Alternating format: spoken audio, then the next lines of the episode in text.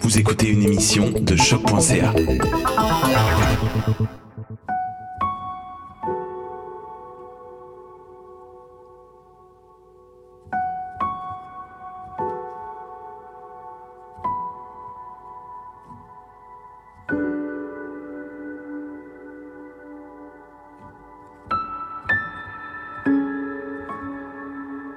Ricardo Lopez est un homme introverti. Dès l'âge de 17 ans, il est totalement replié sur lui-même. Il aspire à une carrière artistique, mais aux prises avec un fort complexe d'infériorité, il n'ose même pas appliquer à l'école d'art de peur d'être refusé. Il n'arrive pas non plus à créer de relation avec une femme, conséquence de son mal-être et son comportement maladroit. À partir de 1993, Lopez développe une passion pour la chanteuse islandaise Björk. Il suit sa carrière et lui écrit plusieurs lettres de fans la décrivant comme sa muse. Il documente ses réflexions sur la chanteuse dans un journal intime. Peu à peu, il se laisse consumer par sa passion qui se transforme en obsession. Il déconnecte progressivement de la réalité. Son fantasme n'est pas sexuel. Il rêve d'être aimé par Björk et avoir un impact sur sa vie. En 1996, il apprend qu'elle a débuté une relation amoureuse avec le musicien Goldie Lopez est furieux, d'autant plus que l'homme est noir, ce qui est inacceptable à ses yeux racistes. Il décide de punir la chanteuse. Pour ses 21 ans, il s'achète une caméra vidéo. Il cesse d'écrire et remplace son journal par des vidéos. Sa caméra devient son psy, en quelque sorte. Il documente sa vie et ses réflexions dans son petit appartement, mais surtout son plan de vengeance. Sa colère atteint un point culminant lorsqu'il décide d'assassiner Bjork, il croit que dans la mort, il pourra rejoindre son obsession au ciel.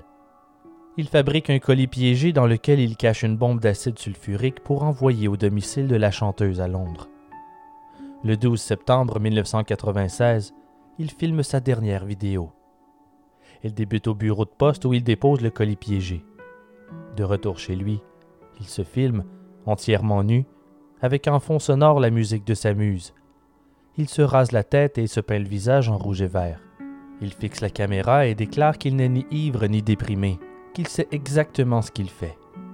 Il lève un pistolet de calibre 38 et affirme qu'il est armé et prêt à tirer. Lorsque la chanson I Remember You se termine, il glisse l'arme dans sa bouche et tire. Des voisins se plaignent de l'odeur nauséabonde émanant de l'appartement et les autorités découvrent sa dépouille quatre jours après les faits. Sur la vingtaine de vidéocassettes posées sur le bureau, une note manuscrite indique qu'elles sont des pièces à conviction destinées au FBI.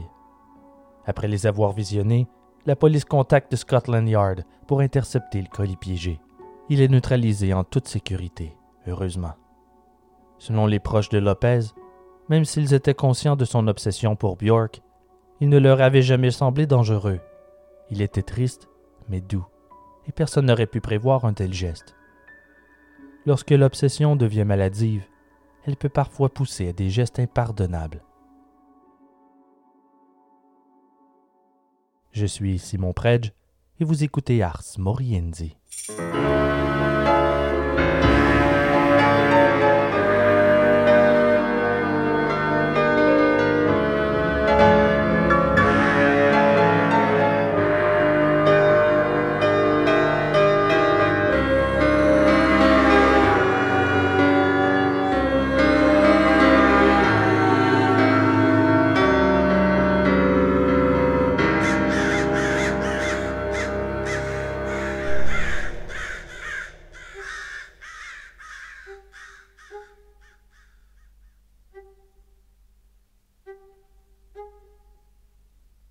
Un couple se promène en bordure du lac de Bois de Boulogne de Paris. L'air est doux en ce samedi 13 juin 1981, alors ils ont décidé de sortir marcher un peu. À un moment, à quelques mètres devant eux, un homme asiatique attire leur attention. Il traîne de peine et de misère deux valises en carton bouilli sur un petit caddie. L'homme est tout petit et ses valises semblent si lourdes qu'il doit s'arrêter presque à chaque pas. Lorsque le couple arrive à sa hauteur, il pousse de toutes ses forces son chariot pour le jeter dans le lac mais la chute des valises est freinée par un buisson. Intrigué par son étrange comportement, le couple lui demande si elles sont à lui. Embarrassé, l'Asiatique bafouille, et dès que le couple tourne la tête pour inspecter les valises, il prend la fuite à toutes jambes. Le promeneur ouvre une des valises. Elle est maculée de sang. Il se retourne en panique vers sa femme en hurlant Boucherie, boucherie. Le petit Asiatique a disparu. Ils alertent la police qui arrive rapidement sur les lieux. Les inspecteurs sont horrifiés. Les bagages renferment le corps démembré d'une femme. Ni la police ni le médecin légiste ne parviennent à l'identifier. L'autopsie révèle qu'elle semble avoir été tuée d'une balle de 22 longs rifles. Une partie des entrailles ont été retirées, des entailles ont été faites un peu partout sur le corps. On a sectionné les seins, il manque les lèvres, le nez, et de nombreux morceaux de chair ont été découpés des fesses et des jambes. Les journaux en font leur chou gras. L'affaire Carole Simon, dont le corps avait été également découpé en morceaux six mois plus tôt, est encore fraîche dans la mémoire collective. Ses restes ont été retrouvés dans une poubelle de l'école de médecine. Cette fois, les autorités ont en main quelques bonnes pistes, toutefois.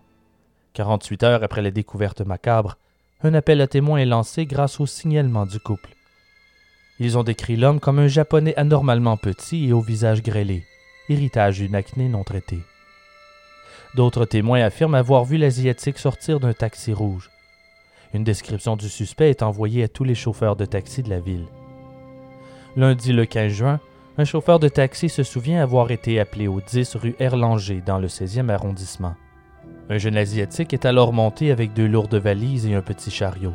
Il a demandé à être conduit au bois de Boulogne, mais en cours de route, il a changé d'avis et s'est fait ramener chez lui. Accompagné par le chauffeur, la police débarque en fin d'après-midi et s'informe discrètement auprès de la concierge à savoir si un homme asiatique habite l'immeuble. Il répond que oui, M. Issei Sagawa, un japonais très discret et courtois. Ce locataire ne lui a jamais fait de problème. Sagawa n'est pas chez lui, alors ils attendent patiemment. Vers 20h45, un homme répondant au signalement sort d'un taxi devant l'appartement. La concierge confirme qu'il s'agit bien de M. Sagawa. Les policiers l'attrapent par derrière et lui passent les menottes. Du moins, ils essaient, mais ses mains sont trop petites. Elle glisse toute seule de ses mains. Les précautions sont heureusement vaines. Il n'a pas l'intention de résister. Il est d'un calme qui sidère les inspecteurs il ne montre aucune émotion. Il avoue être surpris qu'il l'ait trouvé si rapidement. Il demande aux policiers comment ils l'ont retracé. On lui parle du taxi et il répond qu'il aurait dû y penser. Comme pour les remercier de leur franchise, Sagawa décide de vider son sac. Avant même qu'on lui pose la question, il déclare Je sais pourquoi vous êtes là. C'est parce que j'ai tué mon ami René, n'est-ce pas?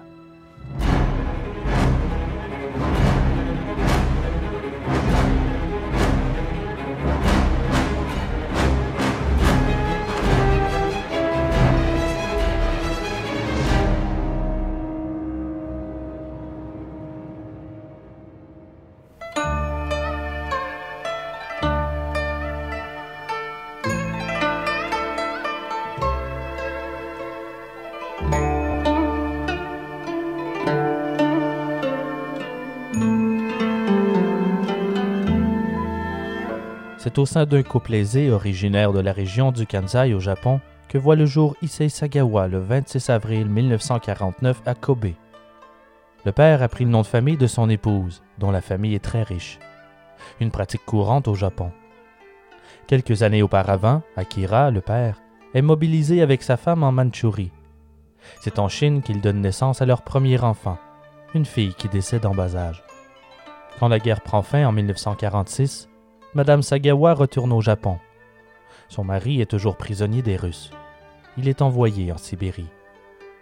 Il y reste en détention durant deux ans. Il rejoint son épouse en 1948 et lance sa compagnie de traitement des eaux, Curita, dont il devient le PDG. Son entreprise est prospère et à l'aube des années 80, elle deviendra une filiale d'Itoshu, quatrième maison de commerce du Japon. Elle emploie 1500 personnes. Avant même sa naissance, d'Issei démarre plutôt mal.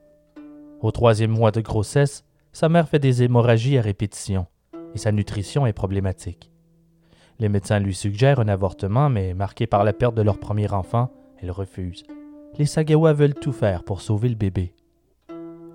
Comme l'ont prévu les médecins, la grossesse ne se passe pas très bien. Issei naît à terme, mais ils sont très pessimistes sur ses chances de survie. Il faudra vingt longues minutes avant qu'Issei lâche son premier cri. L'équipe médicale parvient à le ranimer, mais l'anoxie ou l'absence d'oxygénation a pu provoquer des lésions cérébrales irréparables. Pour ses parents, le principal est qu'il vive. Même s'il ne pèse qu'1,5 kg, il tient dans la paume d'une main.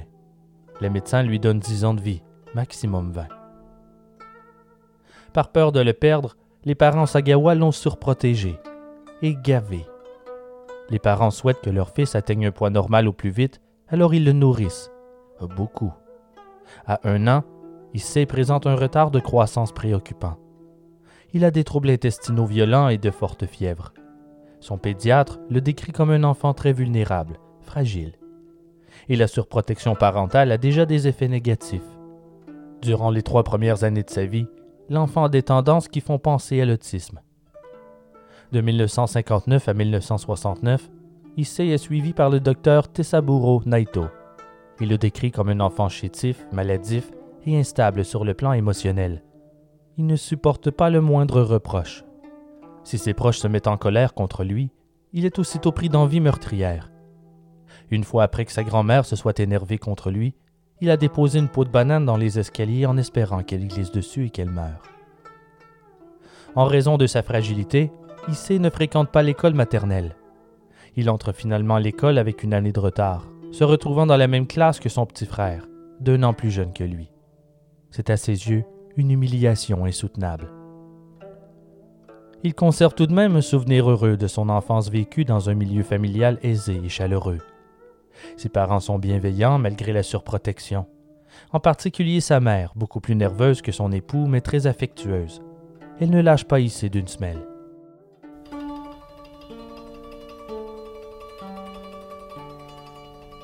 C'est à l'école primaire qu'il prend conscience de son fantasme cannibale pour la première fois.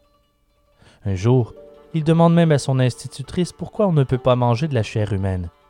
Il ressent l'envie de manger des petits garçons comme lui dès l'âge de 7 ans.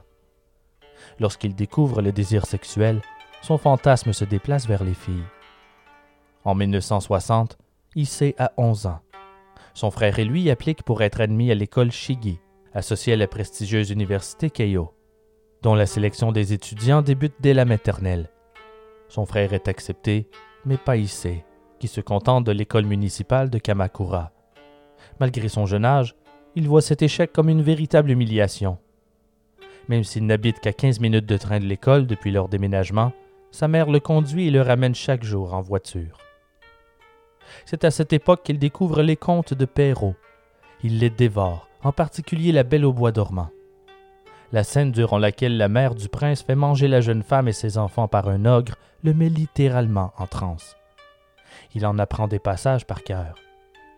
Il devient aussi passionné d'histoire. Il se met à écrire ses propres récits, dont le thème est toujours le cannibalisme. À 13 ans, Issei est pris d'une envie forte et soudaine, presque irrésistible, de manger de la chair humaine à nouveau. Affolé, il contacte quelques psychiatres, mais ceux-ci refusent de s'entretenir avec lui par téléphone. Il n'ose pas prendre rendez-vous. Il atteint 20 ans en 1969. Il entre à l'université privée de Wako, en banlieue de Tokyo, pour étudier la littérature anglaise. Il se passionne pour Shakespeare, qui dans plusieurs de ses pièces aborde le cannibalisme. La famille, qui déménage en fonction du lieu d'étude de leurs enfants, s'installe dans l'arrondissement de Setagaya, l'un des plus chics de la capitale. Lors de sa troisième année d'études universitaires, pendant les vacances d'été, il remarque une jeune et belle américaine depuis la plage il l'imagine en train de se faire manger par un requin. Comme ça n'arrive pas, il se met à fantasmer de la manger. Il projette de s'introduire dans sa chambre, la frapper à la tête et mordre dans ses fesses. Il ne parvient pas à réaliser son plan. Mais il fantasme aussi sur une jeune étudiante française. Il se demande quel goût a sa chair. C'est cette même année, à l'âge de 23 ans, qu'il prend la décision de passer à l'acte, en toute conscience il craint qu'en vieillissant, son envie diminue et que ses papilles deviennent moins sensibles. Puis il repère une jeune femme allemande non loin de chez lui. Il la croise souvent. Voilà sa chance, se dit-il. Il prépare son plan. Il s'imagine entrer masqué dans sa chambre, l'étrangler pour qu'elle perde connaissance, et lui bâillonner la bouche avec du sparadrap pour l'empêcher de crier si elle se réveille. Ensuite, il l'attachera, enlèvera ses vêtements et lui coupera un bout de chair de ses fesses. Il s'enfuira chez lui pour cuire le morceau de viande à la poêle. Ce plan lui paraît réalisable. Il se demande toutefois s'il doit la tuer ou non.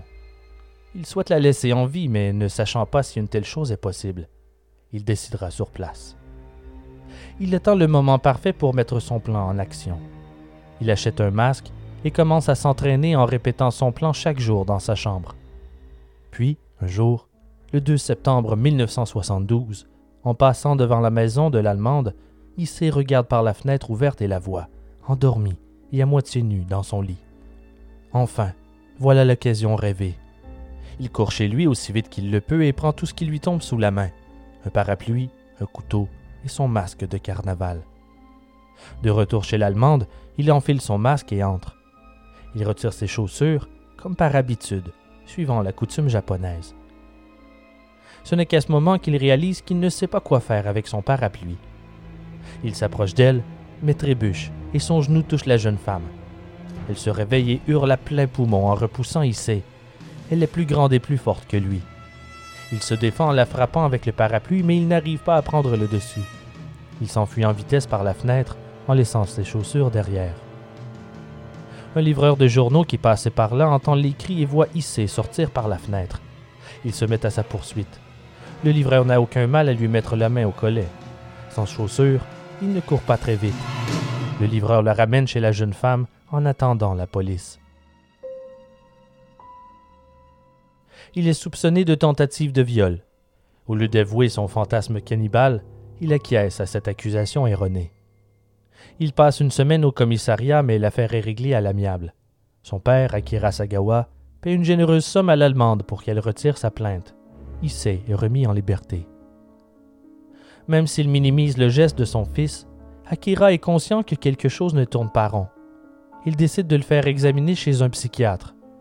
Dès le lendemain de sa libération, il est suivi par le docteur Sugiyama, consultant à l'Institut de recherche neurologique de Tokyo, au rythme de deux à trois consultations par an. Les examens que fait subir le psychiatre à Issei révèlent un manque de contrôle de soi, une intolérance à la frustration, ainsi qu'un sentiment d'infériorité lié à son physique ingrat. Il lui décèle aussi, et je cite, des manifestations névrotiques obsessionnelles et psychoasthéniques, qui se traduisent par des angoisses, un goût anormal pour l'ordre et la propreté, et une minutie extrême l'amenant à revérifier maintes et maintes fois les mêmes choses. Compte tenu de l'agression sur l'Allemande, le docteur Sugiyama considère Issei comme extrêmement dangereux. Il n'a toutefois pas le pouvoir de le garder enfermé. La plainte a été retirée. Il lui prescrit malgré tout des tranquillisants et des anticonvulsifs qui conduisent selon lui à une amélioration. L'affaire n'empêche pas Issei de terminer ses études avec brio à l'université Wako avec son mémoire sur la pièce La Tempête de Shakespeare. C'est cette même année, à l'âge de 24 ans, qu'il perd sa virginité avec une prostituée. Il n'a toutefois aucun ami et sa timidité est telle qu'il donne l'impression d'être constamment traqué.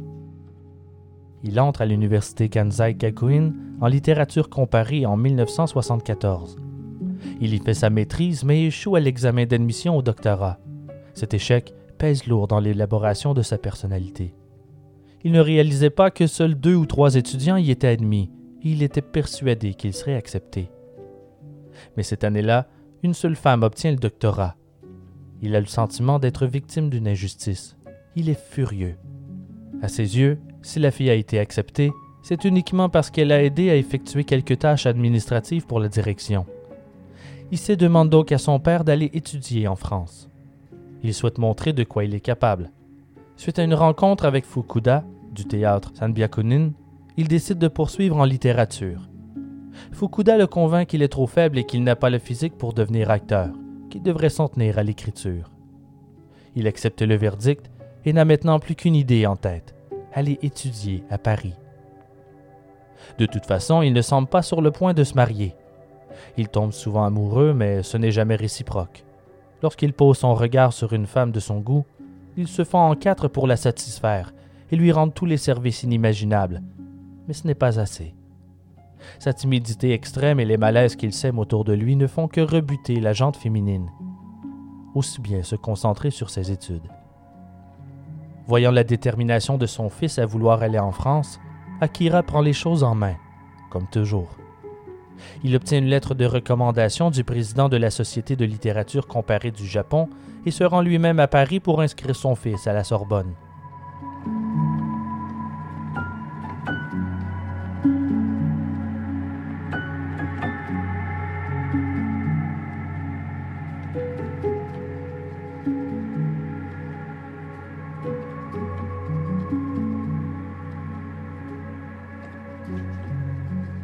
Issei Sagawa pose pied sur Paris en avril 1977. Il s'installe d'abord à l'Hôtel du Commerce, avenue du Maine. Grâce à l'argent que lui envoie son père, il loue un luxueux studio sur la rue de Longchamp. Il s'inscrit à l'Alliance française et l'Institut national des langues et civilisations orientales. Il en profite pour rédiger un mémoire sur une pièce kabuki. Il ne se fait que peu d'amis. C'est qu'il méprise un peu les Français. Il les trouve agressifs et égoïstes et il déplore leur habitude à nier leurs fautes. En réalité, on trouve Issei Sagawa hautain. Il est toujours très soigné, vêtu avec raffinement. On sent qu'il vient d'une famille prospère, malgré sa discrétion. Il n'imagine pas assister au cours autrement qu'en costume-cravate. Ça contraste avec l'ambiance décontractée de la fac. Presque tout le monde le fuit. Son père continue de lui envoyer de l'argent sans se soucier de la manière dont il la dépense sans s'inquiéter outre mesure. Et pourtant, sait dépense beaucoup. Ce que son père ignore, c'est que la grande majorité de cet argent finance des prostituées. Même s'il semble focusé sur ses études, son obsession ne le quitte jamais, comme une chanson qu'on n'arrive pas à s'enlever de la tête. Il veut manger une femme. En 1978, il s'achète une arme à feu, un 22 long rifle équipé d'un silencieux dans une armurerie de Levallois, il n'a encore personne sur qui la pointer, mais il trouvera. Au cours de l'année suivante, il s'entiche d'une prostituée de la place Victor Hugo qui devient en quelque sorte sa régulière. Il la reçoit chez lui. Ses soirées sont comme un rituel. En général, il va d'abord voir un film de cannibale avant de la faire venir à la maison. Chaque fois qu'elle vient, il se promet qu'il va la tuer avec un couteau, mais il renonce au dernier moment. La relation client-prostituée est la seule relation homme-femme qu'il connaît. Il a toujours payé pour faire l'amour et n'a aucune idée de ce que peut être une relation amoureuse consentante. Pour lui, le sexe est associé à l'argent. Celui des parents qui plus est. Les femmes sont pour lui un bien de consommation. À l'occasion d'un colloque à Aix-en-Provence, il s'est invité à passer la nuit chez une jeune femme habitant une maison isolée près de la montagne Sainte-Victoire. Il arrive à peine à dormir obsédé par l'idée de manger son hôte, mais le côté improvisé de l'acte le fait reculer.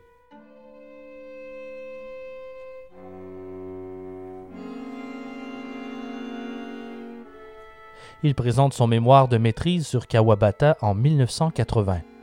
Son professeur lui attribue une note presque parfaite, la décrivant comme une thèse remarquable. Issei entre ensuite au Japon pour voir ses parents. Il décide de refuser une offre d'emploi sur l'île Hokkaido, où on lui propose un poste d'enseignant dans une école de jeunes filles. Il préfère sa vie à Paris. Il revient en France en février. Il s'inscrit à Sancier en doctorat de littérature orientale. Il s'installe d'abord dans un appartement du 15e arrondissement, mais n'y reste pas longtemps parce qu'il n'y a pas d'ascenseur. Il emménage finalement dans un studio situé au 10 rue Erlanger, dans le 16e arrondissement.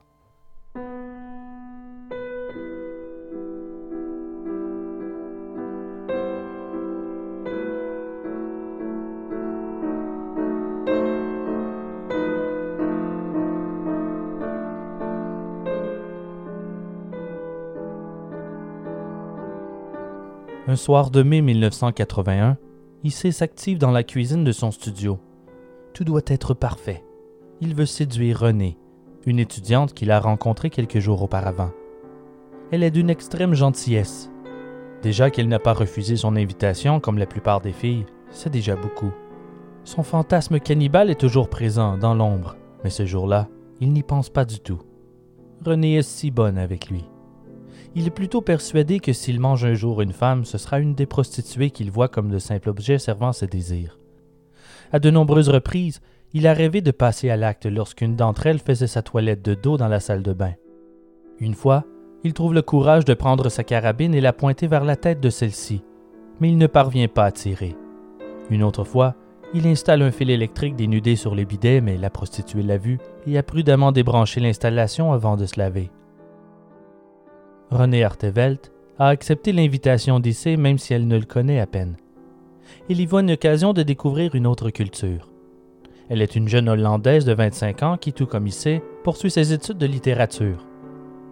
Née le 27 avril 1956 à Nijmegen, sur le Rhin, elle a passé son enfance à Imstede. Elle est fille de riches industriels, mais elle refuse de vivre à leur crochet. Elle finance elle-même ses études en France en faisant de petits boulots. Elle loue une chambre de bonne au 59 rue Bonaparte dans le 6e arrondissement, qu'elle paie avec des heures de gardiennage.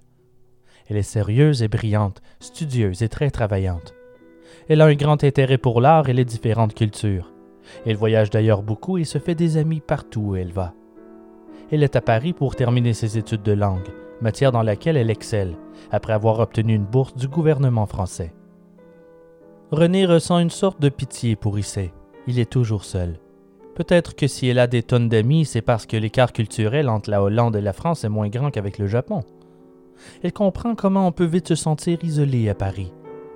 Elle a bon cœur, alors elle accepte l'invitation de cet étudiant timide et chétif. De son côté, Issei est surexcité. Il passe une partie de l'après-midi à préparer un sukiyaki, plat à base de viande et de légumes que l'on laisse mijoter à table comme la fondue. René est très touché par son accueil et le félicite sur ses talents culinaires. Tout au long du repas, elle pose un tas de questions sur le Japon et sa thèse sur Kawabata. Issei est intarissable. Il ne s'est jamais senti aussi près d'une femme avant cela. Il tombe amoureux, mais il angoisse. Il a du mal à taire la pensée qu'elle en épousera un autre de toute façon, comme les autres avant elle. Après le repas, elle regarde ses livres dans la bibliothèque en lui tournant le dos. À ce moment, il ne peut s'empêcher de fixer ses fesses et son obsession revient de plus belle. Il se dit que s'il la mange, elle ne pourra pas s'en aller dans les bras d'un autre. Mais pas aujourd'hui. Il n'est pas prêt. Un plan se forge rapidement dans son esprit. Il invite René à revenir le jour qui lui conviendrait pour enregistrer des textes en allemand. Elle est d'abord étonnée, considérant qu'il prépare une thèse sur un auteur japonais et non allemand, mais il réussit à l'embobiner en affirmant étudier aussi l'expressionnisme allemand. Il ment en disant que son professeur a demandé aux élèves d'apporter des enregistrements en français, en italien et en allemand. Il lui offre la somme de 200 francs pour son temps. Elle tombe dans le piège et accepte de revenir.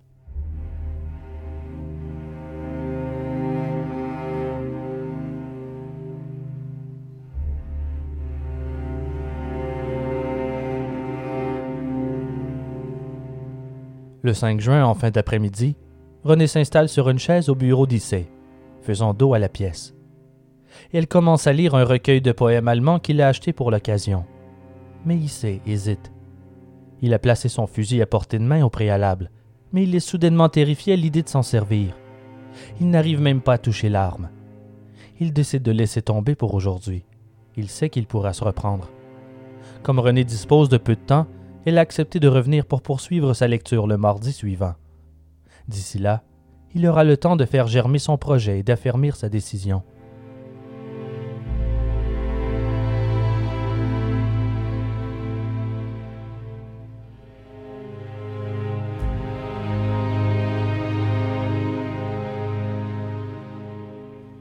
Puis, le lundi suivant, un événement inattendu prend une tournure décisive. Un Japonais travaillant pour son père vient lui rendre visite à Paris. Il débarque avec des cadeaux de la famille et demande à être guidé à travers la ville. Toutefois, probablement à cause de ses angoisses par rapport à René, il est tombé malade durant la nuit. Non seulement il fait de la fièvre et couvre une grippe, mais en plus il pleut. Il aimerait refuser pour se reposer, mais comme le visiteur a apporté des cadeaux, il n'arrive pas à lui dire non. Le soir, après une longue marche dans la capitale, son visiteur l'invite à manger des sushis au restaurant. Il hésite car il est épuisé. Il est persuadé que s'il mange du poisson cru, il sera encore plus malade et devra annuler la prochaine visite de René, et ainsi, il ne pourra jamais réaliser son fantasme cannibale. Cette peur de rater sa chance le persécute. Cette idée fixe que guider cet homme allait l'empêcher de mener son projet à terme l'envahit. Il est terrifié par le regret et cette simple pensée tourne en boucle dans sa tête, le submerge, si bien qu'elle se transforme en motivation, puis en obsession maladive. Au cours du repas auquel il ne veut pas participer, son désir se transforme en devoir. Il a l'estomac noué. S'il ne mange pas René, il le regrettera pour le restant de ses jours. Il en est convaincu. Cette visite surprise du Japon venait de sceller le destin tragique de René Artevelt.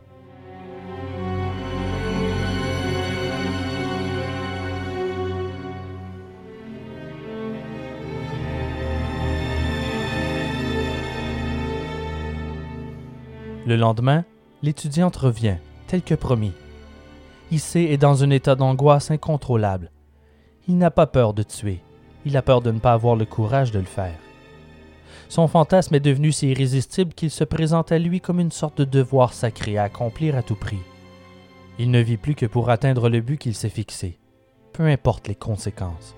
Son fantasme s'est transformé en fatalité. Comme la fois précédente, elle s'assoit et commence à lire face au magnétophone. Elle ne voit pas son hôte qui, sur la pointe des pieds, va chercher le fusil. Le son de sa propre voix l'empêche d'entendre Issei qui s'approche derrière elle. Il lève son arme et la pointe vers sa tête. Sans hésiter, il presse la détente. Mais à sa grande surprise, rien ne se passe. Il essaie à nouveau, toujours rien. René ne s'en rend pas compte. Ne voulant pas compromettre son plan, il décide de renoncer temporairement à son sombre projet. Discrètement, il sort de la pièce et va ranger le fusil. La suite semble tout droit sortie d'une comédie burlesque. Issei revient à René et sort de sa poche du gaz paralysant en atomiseur. Il en projette une giclée vers René, mais cela ne produit aucun effet.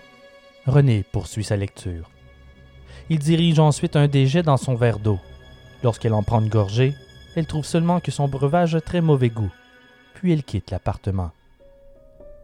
Issei s'élance aussitôt sur son arme et constate qu'elle était tout simplement mal armée. Comme il possède un silencieux, il tire une balle dans le jardin pour la tester. Elle fonctionne parfaitement. Le jour même, il écrit une lettre à René lui demandant de revenir ce jeudi. Il promet que ce sera la dernière fois. Le 11 juin, lorsqu'elle est de retour pour la quatrième fois, Issei est d'un calme déconcertant. Il la remercie pour son temps et après lui avoir offert du thé et des gâteaux, l'installe à nouveau face au mur. Il feuillette le recueil de poésie rapidement et en choisit un sur le thème de la mort. Il met en marche le magnétophone et René commence à lire.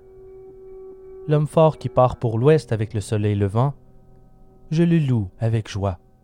Il chasse une bête sauvage gorgée de sang dans le pays. Dans la journée dévore la ville, se rassasie de cervelle. L'animal qui a déchiré la terre avec le mauvais désir.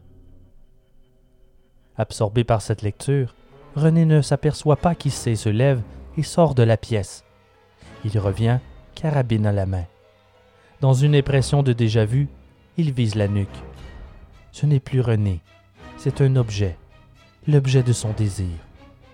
La tuer est pour lui une obligation. Il presse la détente et cette fois le coup. René s'effondre, tué sur le coup.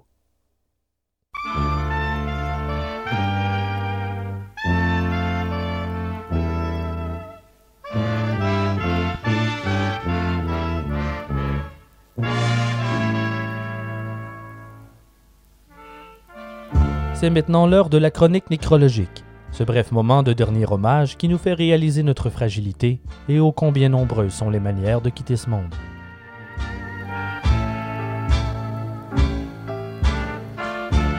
En novembre 1997, Wayne Roth débute sa soirée chez son ami Roger Croteau.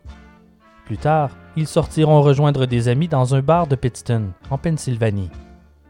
Roger est fanatique de reptiles et sa dernière acquisition est un serpent cobra. Il est très excité de le montrer à Wayne. Celui-ci demande s'il peut le prendre et Roger n'y voit pas d'inconvénient. Il se penche dans le terrarium et en sort la bête qu'il dépose dans les bras de son ami. Ça ne plaît pas au cobra qui réplique en mordant Wayne à la main droite. Sur le coup, Roger panique un peu et suggère qu'ils aillent directement à l'hôpital car son venin est mortel. Mais Wayne n'a pas envie de gâcher sa soirée pour une petite morsure. Il refuse de se rendre à l'hôpital en répliquant Je suis un homme, je vais être correct. Ils se sont ensuite dirigés au bar où ils se sont envoyés quelques verres. Ce que Wayne ignore, c'est que le venin du cobra agit lentement et s'attaque au système nerveux. Wayne décédé de troubles cardiaques quelques heures plus tard. Il avait 38 ans. Il a voulu faire son tough, montrer qu'il était un vrai gars, pas une chochotte. Et au lieu de cela, il a posé le premier clou sur son cercueil.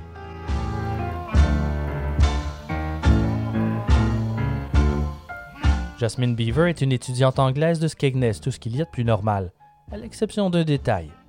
Elle a la mauvaise habitude de mâcher et manger ses propres cheveux. Sa condition porte un nom, la trichophagie, aussi connue comme le syndrome Rapunzel. Cette condition pousse une personne à consommer ses cheveux compulsivement.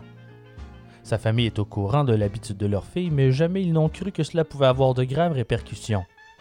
Avec le temps, après des années à ingérer sa coiffe, une boule de cheveux s'est formée dans son système digestif, ce qui a infecté les membranes de l'estomac, causant ainsi une infection appelée péritonite. Celle-ci s'est transformée en ulcère à l'estomac, ce qui a entraîné plusieurs de ses organes à cesser de fonctionner. Elle était à l'école lorsqu'elle s'est soudainement effondrée. Elle a alors remarqué que sa peau était couverte de taches rouges. Elle a été amenée à l'hôpital d'urgence, mais elle a succombé quelques heures plus tard. Le mal était fait. Elle avait 16 ans. Ça me fait justement penser que je serais dû pour nettoyer le drain bouché de ma baignoire.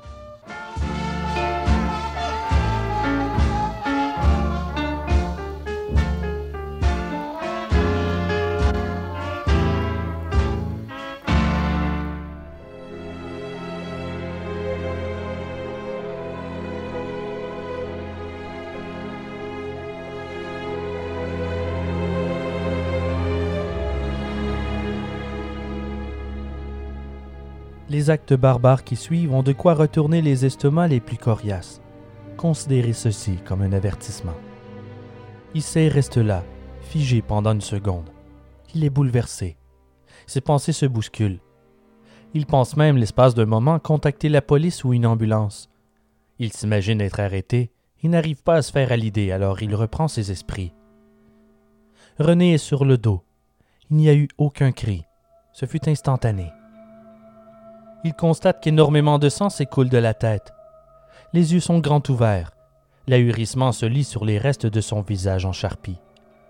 Son premier réflexe est d'aller chercher la serpillière dans la salle de bain, mais à son retour, il réalise qu'il est trop tard pour ça. Il constate que la fenêtre est ouverte et il a l'impression qu'un voisin le regarde. Il se précipite pour la fermer, ainsi que les rideaux, puis allume la lampe du bureau. Il se déshabille entièrement et essaie ensuite de faire de même avec sa victime. Il tente d'enlever les pantalons, mais il n'y arrive pas. Il pense à les découper, mais ses ciseaux ne sont pas assez aiguisés. Il abandonne et retire son t-shirt et dégrafe son soutien-gorge, non sans misère. De retour aux pantalons, il pense cette fois les déboutonner et là, les sous-vêtements viennent avec ceux-ci sans difficulté. Il essaie de la retourner sur le ventre et découvre une cordelette sortant de son sexe. Il tire dessus et il est surpris que le sang ne s'en écoule pas. Il réussit enfin à la retourner et salive sur ses fesses. Il les trouve blêmes et ça le déçoit un peu. Il a envie de les mordre, mais il réalise qu'il a une peur terrible du sang. Il en est dégoûté. Il se dit, comme le cœur est à gauche, vaut mieux mordre la fesse droite. Il cherche le bout le plus charnel et y plante ses dents. Il est beau essayer de mordre de toutes ses forces, elles sont plus dures qu'il ne le croyait Il n'arrive pas à en arracher le moindre morceau. Il s'en fait mal aux mâchoires. Il ne baisse pas les bras. Il veut la goûter et sentir son existence en lui. Il veut goûter l'intérieur de sa peau, de sa chair. Tel un vampire, il cherche à se délecter du goût unique de la vie de René. Il va chercher un petit couteau à fruits à la cuisine. Il essaie de piquer la chair qui résiste encore. Il change pour un plus grand couteau et cette fois il réussit à l'enfoncer. Il est médusé par l'absence de sang. Il croyait tomber sur de la chair bien rouge, mais c'est plutôt une large couche de graisse jaunâtre qui s'ouvre à lui. Il creuse et creuse toujours plus profondément. Il ne comprend pas ce qu'il voit. Au bout d'un moment, il voit rouge. Enfin un peu de chair. Il en coupe un bout et le mâche. Il aime la saveur, assez pour en reprendre à quelques reprises. Il s'attaque ensuite à une de ses cuisses, là où la viande est beaucoup plus près de la surface. Il trouve la cuisse tout aussi savoureuse et beaucoup plus tendre. Il prend ensuite une photo de la partie coupée des fesses puis la retourne sur le dos avant de faire l'amour à la dépouille. Il sursaute en se couchant sur elle. Elle lâche une longue expiration. Ses poumons se sont vidés de l'air qui est resté sous le poids d'Issé. Il décide ensuite de goûter ses seins. Il en découpe un premier et découvre qu'il n'y a pas de viande, que du gras. Il tente de découper le deuxième, mais ne termine pas le travail, constatant qu'à l'intérieur du deuxième, c'est la même chose que le précédent. Il en est très déçu. Il essaie quand même d'en cuire un à la poêle pour goûter. En cuisant, le sein gonfle en faisant apparaître le mamelon. Il s'en amuse. Ça devient comme un jeu. Il s'est abandonné à ses plus bas instincts, son obsession secrète depuis la tendre enfance. Manger une femme. Après avoir mangé une partie du sein, il tente de déplacer le corps dans la salle de bain, ce qui lui demande énormément d'efforts. Comme son studio est très petit, il doit d'abord déplacer le lit pour laisser un passage. Puis il soulève tant bien que mal son mini-réfrigérateur et le dépose sur le lit. Il prend le cadavre par les bras et essaie de le tirer jusqu'à la salle de bain, mais celui-ci bloque sur quelque chose. Il est si petit qu'il n'arrive pas à la décoincer. C'est au bout de plusieurs grands coups de pied que le cadavre se libère et il réussit à l'amener jusqu'à la baignoire. À ce moment, il remarque le sac de René. Il hésite à fouiller dedans. C'est à ses yeux un manque de respect. Il a plus de mal à fouiner dans son sac que de la manger. Dans la salle de bain, il commence à découper les morceaux de viande qui l'intéressent pour les manger plus tard. Il commence par terminer la coupe des fesses. Puis il arrache la peau et en fait griller quelques morceaux. Il se sert dans une assiette, mais il trouve que la viande a moins de goût que lorsqu'elle est crue. Il ajoute un peu de moutarde et de sel. C'est meilleur ainsi, dit-il. Alors il retourne à la salle de bain, découpe un morceau de cuisse et le fait frire à la poêle et l'assaisonne de la même manière. Il découpe ensuite le sexe, souhaitant le manger cru. Mais l'odeur est trop forte. Il préfère attendre pour le cuire plus tard. Puis il coupe l'anus, mais l'odeur est encore pire il ne réussira pas à le manger et le jettera tout simplement dans les poubelles. Il continue jusqu'à tard à couper des morceaux de chair avant de les mettre au frigo dans des assiettes en carton pour les consommer plus tard.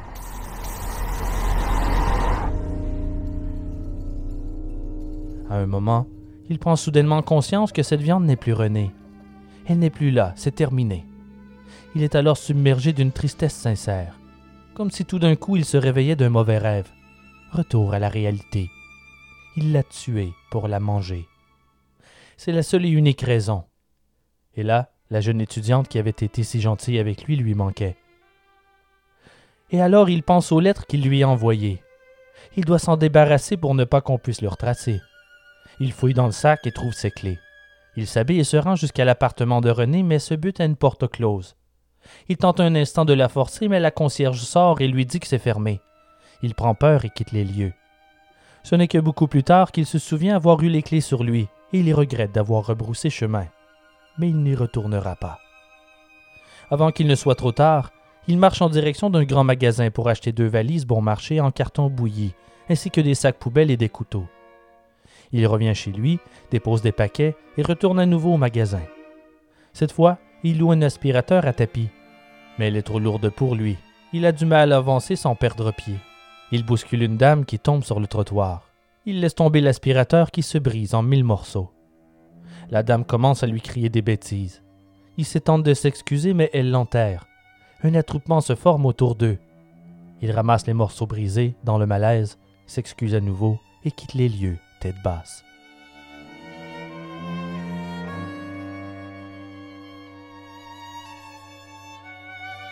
À son retour, il se souvient qu'il a promis à une amie de lui montrer le lendemain un passage de sa thèse sur Kawabata, passage qu'il n'a pas encore écrit. Il s'assoit et commence à le rédiger, tout en allant jeter des coups d'œil sur le cadavre de René de temps à autre. Il travaille sur sa thèse jusqu'à trois heures du matin. Il prendra quelques pauses, notamment pour cuire et manger le sexe, et se masser avec la main sans vie de René. Il prend aussi plusieurs autres photos de ses restes. Selon ses propres dires, cette nuit-là, il a dormi comme un bébé.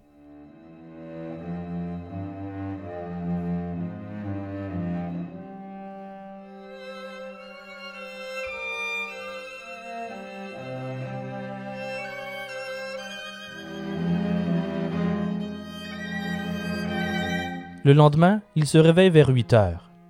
Il hésite un peu avant d'ouvrir la porte de la salle de bain, craignant les odeurs. Mais comme la décomposition n'a pas encore vraiment commencé, L'odeur est plutôt métallique, l'odeur du sang.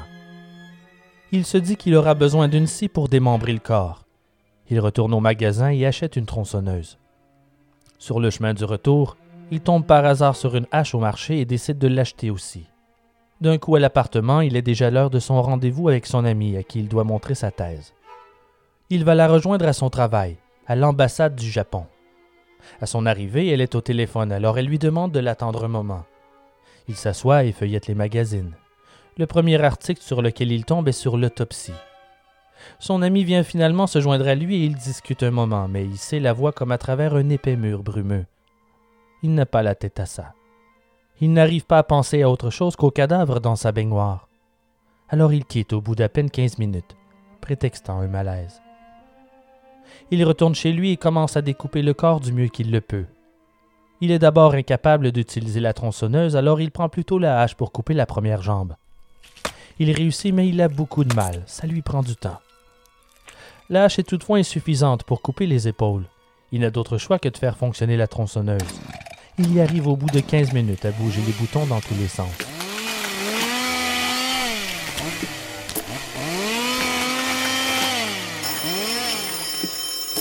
Le téléphone sonne.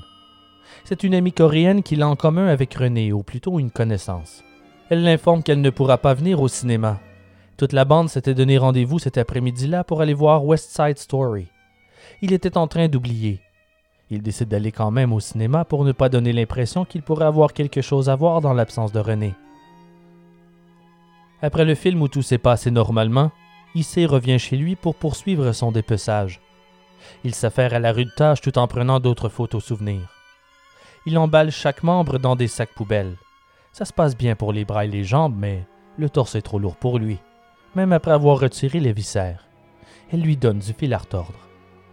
Il l'enroule dans un drap et réussit à le rentrer dans une des valises. Les membres et la tête sont entassés dans la seconde. Une fois les valises pleines, il sort pour aller chercher un carrosse d'épicerie dans un supermarché et le rapporte à son appartement. Vers 1h30 du matin, il appelle un taxi. Mais une fois les deux valises dans le coffre, il n'y a plus d'espace pour le carrosse. Le chauffeur décide de la mettre par-dessus les valises et de l'attacher avec des tondeurs. Le coffre ne ferme plus, attirant l'attention de tout le monde sur la rue. Il n'est pas commun de voir ce type de caddie dépassant la moitié du coffre de taxi. Il se demande au chauffeur de le conduire devant son université. Mais il comprend mal son passager et s'arrête un peu plus loin là où se trouvent toutes les prostituées. Il y a toujours de la police dans le coin. Une voiture patrouille suit le taxi un moment, puis les interpelle. Le policier demande si le caddie est haïssé. Il y répond qu'il l'a volé. On lui demande ses papiers, mais comme tout est en ordre, il ferme les yeux pour cette fois et lui fait promettre de rapporter le carrosse au supermarché. Ça ne leur passe même pas dans l'idée de vérifier ce que contiennent les valises. Issei l'a échappé belle, pour le moment. Il change d'idée et demande au chauffeur de le ramener chez lui. Lorsqu'il reprend ses valises pour les remonter à son appartement, il remarque qu'elle commence à sentir mauvais. Il se promet de se reprendre le lendemain pour se débarrasser du corps, sinon les effluves deviendraient beaucoup trop suspectes. Alors le lendemain, il s'essaie à nouveau, mais en plein jour cette fois. Il asperge les valises d'eau de Cologne et appelle encore un taxi. Direction le lac du Bois de Boulogne. Arrivé sur les lieux, il n'est pas au bout de ses surprises. Il y a beaucoup de monde et avec ses valises dans le caddie qu'il a du mal à pousser, il attire les regards. Il a le sentiment que tout le monde le regarde et il a bien raison. Ne sachant pas quoi faire, il attache ses valises à un arbre et s'allonge sur un banc pour réfléchir un instant. Comme il est épuisé, il s'endort. Lorsqu'il se réveille, il remarque que tous les passants regardent ses valises avec suspicion. Il est alors pris d'une peur qui le paralyse un instant. C'est lorsqu'il remarque que les mouches s'accumulent autour des bagages qu'il panique et s'enfuit en les laissant derrière.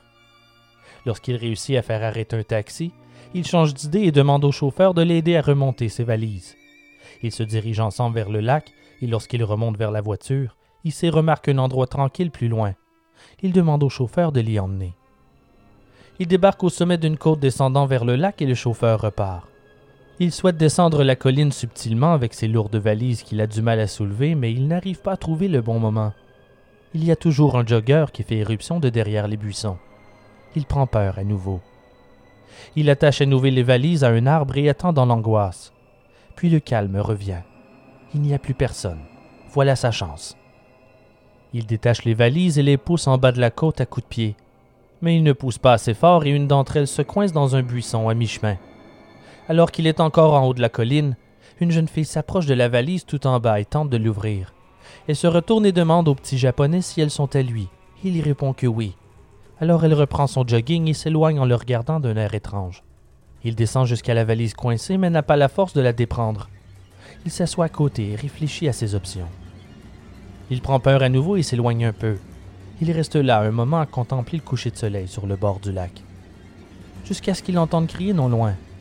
Un couple s'est approché des valises et tente de les ouvrir. Il demande à Issé si elles sont à lui et cette fois il répond que non. L'homme ouvre la valise en entier et Issé prend la fuite. Il peut entendre l'homme crier Boucherie, boucherie alors qu'il court à son appartement.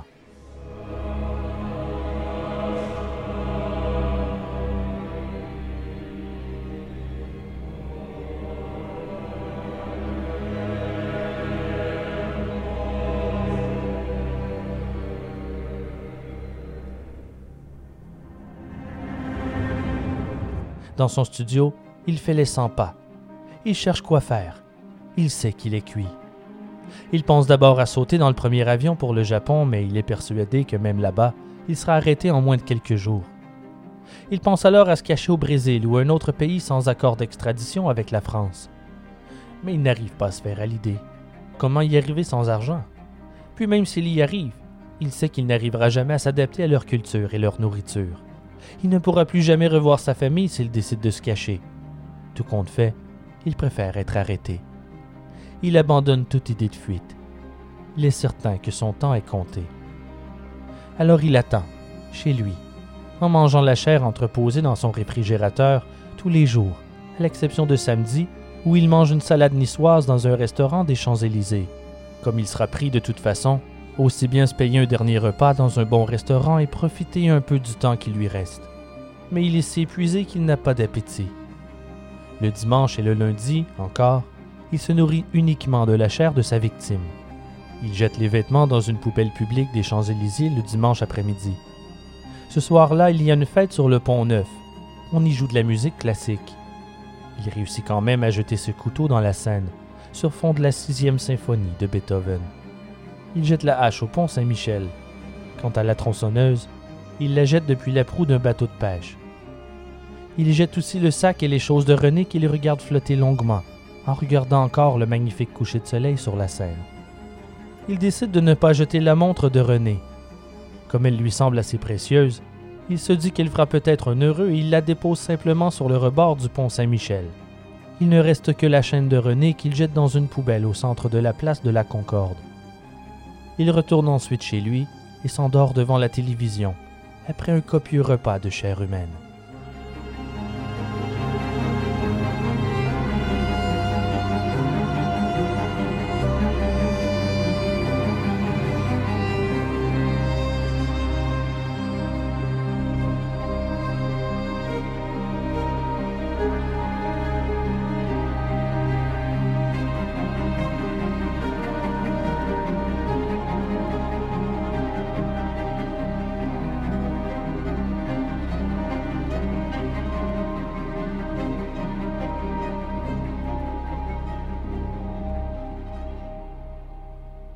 Les autorités lui passent les menottes en soirée le lundi 15 juin 1981 grâce au tuyau des chauffeurs de taxi. Ils perquisitionnent son appartement. Ils n'ont pas besoin de chercher longtemps pour trouver les parties manquantes du corps découvert dans les valises. Dans un petit réfrigérateur dissimulé sous l'évier, une dizaine d'assiettes en carton recouvertes de sacs plastiques. Chacun contient de grands morceaux de viande humaine coupés sur la victime. Il y a bien 6 kilos en tout. Une des assiettes contient des restes de viande cuite et assaisonnée à la moutarde. Il reste aussi quelques lambeaux restés collés dans une poêle. Les policiers saisissent le nettoyeuse à tapis, la carabine, l'appareil photo, des photographies de René découpées de ses pièces d'identité, de la pornographie et le magazine Charlie Hebdo daté du 16 août 1979. Sur la couverture, un cuisinier maintenant d'une main une jeune femme nue par le cou et découpant des tranches de ses fesses de l'autre main. Le titre de l'article le rôti aux herbes de Provence. À ces pièces à conviction s'ajoutent 39 photos prises par Issé au cours du dépeçage. On y voit clairement le sein de René en pleine cuisson dans une poêle, et sur une seconde, Issé en train de le manger. Les policiers retrouvent aussi la cassette qu'enregistrait René au moment du meurtre. On peut y entendre la jeune femme lire en allemand, puis un coup de feu, suivi de la chute du corps. Deux jours plus tard, Le portrait d'Issei est à la une de tous les journaux. On le surnomme le japonais cannibale, un surnom qui ne le quittera plus. On l'interroge pendant près de 48 heures. Il répond à toutes les questions sans broncher. Il éprouve même, selon la police, une sorte de jubilation à revivre les événements. Il raconte aux autorités qu'il a tué René par dépit amoureux. Il explique comment ils se sont rencontrés un mois plus tôt à la faculté de Sancier. Il raconte qu'au bout de plusieurs visites, il est tombé amoureux et qu'il lui a fait des avances sexuelles qu'elle a refusées. Le jeudi, il affirme avoir fait pression pour avoir une relation sexuelle avec elle, mais qu'elle a refusé en riant et en se moquant de lui. Croyant une plaisanterie, elle a éclaté de rire. Issei se serait senti insulté et furieux. Il lui a alors tiré en pleine tête par colère. Il prétend que l'idée de la manger ne lui est venue que lorsqu'il a cherché un moyen de se débarrasser du corps. En la découpant maladroitement, l'envie de goûter sa chair est devenue incontrôlable. Il affirme que si elle avait accepté de coucher avec lui, il ne l'aurait pas tué. Il raconte les événements avec détachement. Il n'affiche aucune émotion, aucun regret. Toute cette histoire est fausse. D'ailleurs, même s'il avoue le meurtre et le cannibalisme, il déforme la chronologie des événements et ment sur ses motivations. En réalité, même s'il la trouvait très belle, il dira plus tard qu'il n'en était pas amoureux et de toute façon, il est beaucoup trop timide pour demander directement à une femme de coucher avec lui.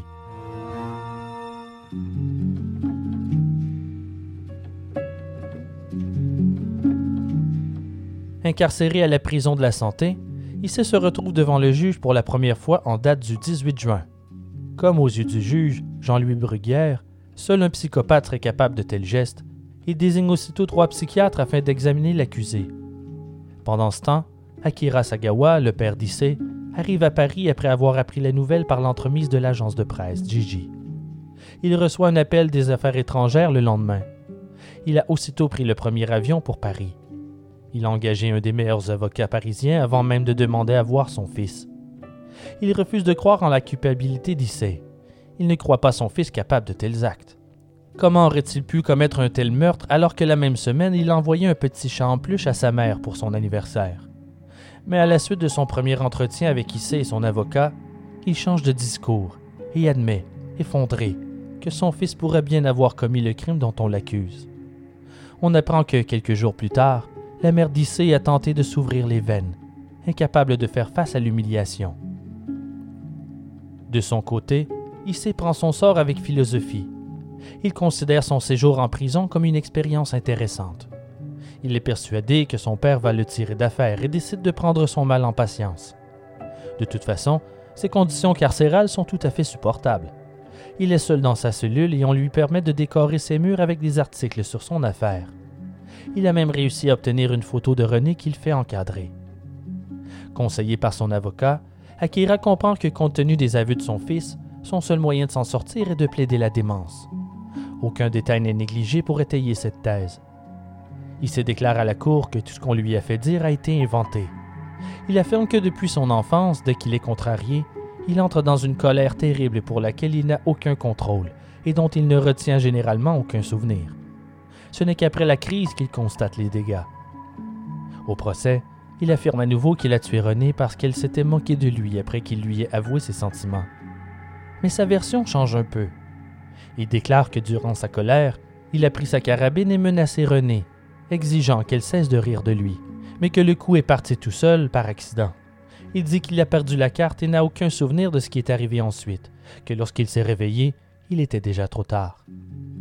Il explique aussi que s'il a mis la viande dans le réfrigérateur, c'est parce que les valises étaient pleines et qu'il ne voulait pas que l'odeur de pourriture remplisse la pièce. Il ne cesse de répéter qu'il n'est pas un cannibale. Après un second entretien avec son fils, Akira n'a plus de doute sur sa culpabilité. Il se dit même choqué de constater que celui-ci ne se sent pas du tout meurtrier. Après sa conversation avec lui, les journalistes interrogent Akira qui répond, non sans gêne, qu'il a seulement demandé à quel moment il pourra sortir pour terminer son doctorat. Il ne semble pas ressentir le moindre remords. Pourtant, il écrit une lettre aux parents de René le 11 août dans laquelle il demande pardon et parle de son infinie tristesse, décrivant son geste comme irrationnel. Il affirmera plus tard être aux prises chaque nuit avec des cauchemars de sa victime. Sa seule consolation, selon lui, est d'avoir été arrêté car il pense qu'ainsi, il pourra se racheter en partie par sa détention. Moins d'un an plus tard, toutefois, il envisage déjà la liberté dans une seconde lettre envoyée aux parents de René le 16 avril 1982. Il demande la permission une fois dehors de visiter la tombe de René. Il leur demande aussi s'ils accepteraient de le rencontrer. Il souhaite qu'il lui parle de leur fille et de son passé, affirmant que de cette manière, il réalisera peut-être l'ampleur de son crime. Quelques jours plus tard, il leur fait parvenir en cadeau une petite statuette à l'effigie de René qu'il a fabriquée lui-même en affirmant qu'elle est toujours vivante.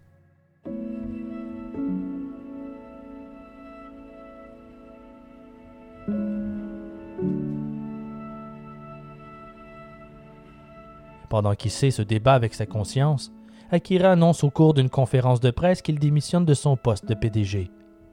Ce geste symbolique est un peu comme une version moderne du harakiri ou seppuku. En d'autres mots, une façon de payer sa dette à la société par un simulacre de suicide. En réalité, après sa démission, Akira continue de diriger sa société comme consultant. Il devient le shogun de l'ombre. L'important est de sauver la face en quittant symboliquement son poste. S'il part, explique-t-il, ce n'est pas à cause du crime de son fils, auquel il ne croit pas, mais pour l'embarras que toute cette histoire a pu causer dans l'opinion nippone. Il continue d'espérer que tout cela n'est qu'un cauchemar. Malgré les aveux de son fils, malgré la stratégie pour plaider la folie, Akira persiste à penser que son fils est innocent. Il n'arrive pas à se faire à l'idée. Lors de sa deuxième visite en France, il invite à dîner les quelques amis de son fils et leur demande de l'aider à prouver qu'il n'est pas coupable. Mais il n'y a pas que l'amour paternel derrière tout ça. Issei n'a jamais réussi à parler aussi franchement à ses parents qu'il le fait lorsqu'il est interrogé. Quand son père lui demande s'il a commis le meurtre, il lui répond qu'il ne sait pas, qu'il ne se souvient de rien, que s'il l'a fait, il était inconscient. Il n'arrive pas à admettre l'indéfendable à ses parents. Il cherche surtout à ménager sa mère qui a beaucoup de mal à affronter la réalité. Ils ne veulent pas le croire et à un moment, il abandonne l'idée de leur expliquer.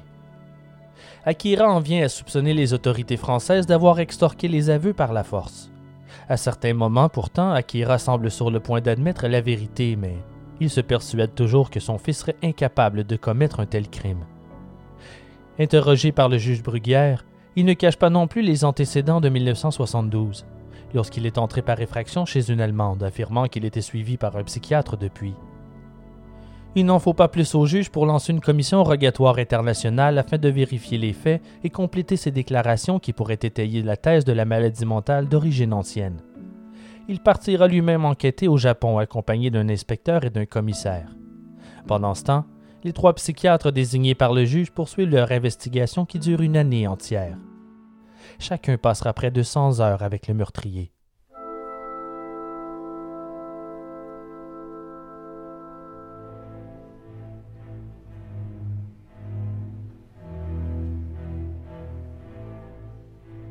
Ils rendent leur rapport en date du 2 octobre 1982. Ils y font plusieurs mentions des déclarations contradictoires d'Issé, en particulier sur la préméditation. Suivant la personne qui l'interroge et le moment de la journée, il affirme tantôt avoir tué René par accident, tantôt en pleine connaissance de cause, mais parce qu'il était en colère, ou enfin, il admet avoir prémédité de la battre dans l'unique but de la manger. Au Japon, au cours de ses propres interrogatoires et quelques échanges manuscrits, le juge Bruguère réussit à en apprendre un peu plus sur les événements réels. Il s'ouvre de plus en plus. Il raconte le coup qui ne part pas, l'épisode du gaz paralysant, comment il l'a cuisiné. Mais à chaque fois, il se rétracte, affirmant avoir inventé beaucoup de choses et en confondant la réalité et la fiction. L'examen des chromosomes ne fait état d'aucune anomalie, bien que son chromosome Y soit sensiblement plus grand que la moyenne il est impossible d'en tirer une conclusion sur le plan pathologique. Les médecins ne décèlent aucune affection génétique pouvant expliquer, même indirectement, la folie d'Issei Sagawa. En revanche, l'électroencéphalogramme présente des anomalies qui, selon les experts, peuvent être rattachées à des troubles du comportement. On trouve ce type d'irrégularité chez les enfants et adolescents souffrant de ce genre de troubles. Mais sa persistance à l'âge adulte est extrêmement rare et pourrait provenir de l'encéphalite japonaise une infection du cerveau causée par un virus similaire à la fièvre jaune ou le virus du Nil. Normalement, les adultes de ces pays endémiques ont acquis une immunité naturelle dans leur enfance. Les médecins constatent qu'il possède un niveau intellectuel élevé et un esprit généralement vif et alerte. Il est décrit comme un sujet anxieux, très impulsif et profondément affecté depuis l'adolescence par sa petitesse, à laquelle il attribue ses déboires sentimentaux. Il présente les mêmes traits de névrose obsessionnelle que durant sa jeunesse. Maladivement ordonné, extrêmement méticuleux, une forte obstination, possessivité, il est aussi rongé par la mort et l'envie de suicide. Il aurait d'ailleurs pensé de nombreuses reprises à s'enlever la vie, notamment la nuit précédant le meurtre, mais il est trop lâche pour mener ce projet à terme. Les médecins notent aussi son étonnante distanciation avec les événements tragiques qu'il relate avec une froideur inouïe. Comme lorsqu'il raconte la scène des valises au bois de Boulogne, et je cite C'était agréable. Il y avait ce cadavre, une situation assez originale, c'était très intéressant. Il n'arrive pas non plus à cacher une certaine jubilation lorsqu'il évoque son festin cannibale. sait se reconnaît une fascination nécrophile, mais il refuse d'admettre d'autres pulsions perverses, telles que le sadisme. Il assure n'avoir éprouvé aucun plaisir à tuer ou à dépecer sa victime, rappelant son dégoût du sang. Au sujet du cannibalisme, il déclare au médecin Bien sûr que ce n'est pas normal, mais il y a longtemps que ça m'obsède. Il est fort probable que l'origine des troubles d'Issée se situe dès la naissance, durant les 20 minutes au cours desquelles le cerveau n'a pas été oxygéné. Rappelons que sa mère a eu des problèmes aussi durant la grossesse. Est-ce que cette perversion découlerait de cette anoxie à l'accouchement?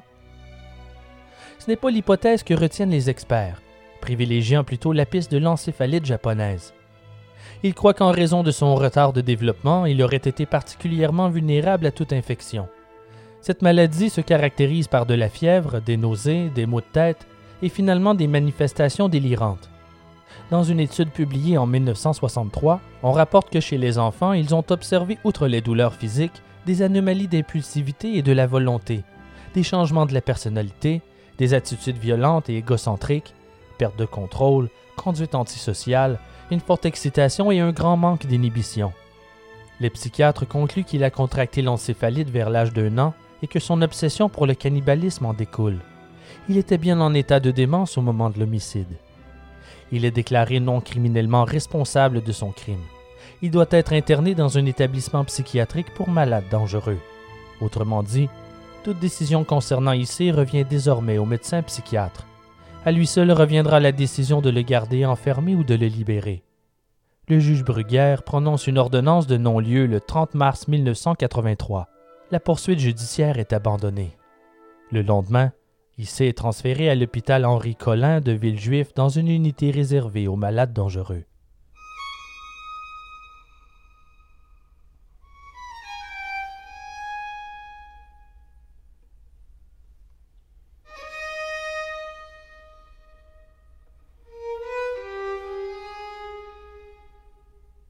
L'histoire aurait pu, ou du moins aurait dû, se terminer ici. Mais Sagawa n'a pas fini de faire parler de lui. D'abord, le non-lieu révolte évidemment les parents et la famille de René Hartevelt. Avec leur avocat, ils tentent tout ce qu'ils peuvent pour faire annuler la décision. Ils réclament une contre-expertise. Ils tentent d'alerter les médias de ce qu'ils considèrent comme une injustice et que le juge a subi une forte pression japonaise pour libérer le cannibale. La famille rappelle qu'il a soigneusement préparé son crime qu'il a tenté de la tuer à deux reprises avant de réussir. Ils tenteront par deux fois de faire annuler la décision. Une première fois en juillet 83 devant la chambre d'accusation, puis en mars 84 devant la cour de cassation. À chaque fois, leur demande est rejetée. Comble du malheur, ils se voient réclamer les frais de tribunaux. Heureusement, l'État français prendra finalement à sa charge les 20 000 francs du procès. Ils ne sont pas les seuls à penser qu'Issé était pleinement conscient de son geste. Il est évident qu'il avait prémédité son crime et de ses propres aveux, simplement pour la manger. De plus, les experts s'inquiètent car il existe une disposition selon laquelle les malades étrangers ne peuvent être internés en France plus d'un an. Une fois libérés, tous sont persuadés qu'il récidivera.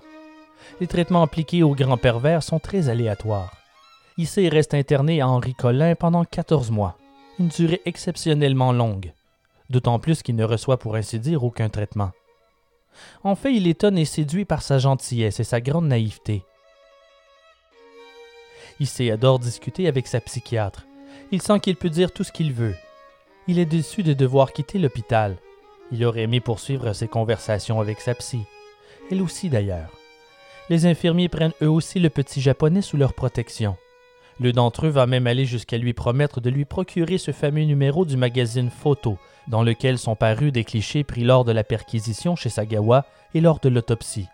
14 photos insoutenables, des morceaux de viande et du corps atrocement mutilé. La publication de ces images est un nouveau coup dur pour la famille de René.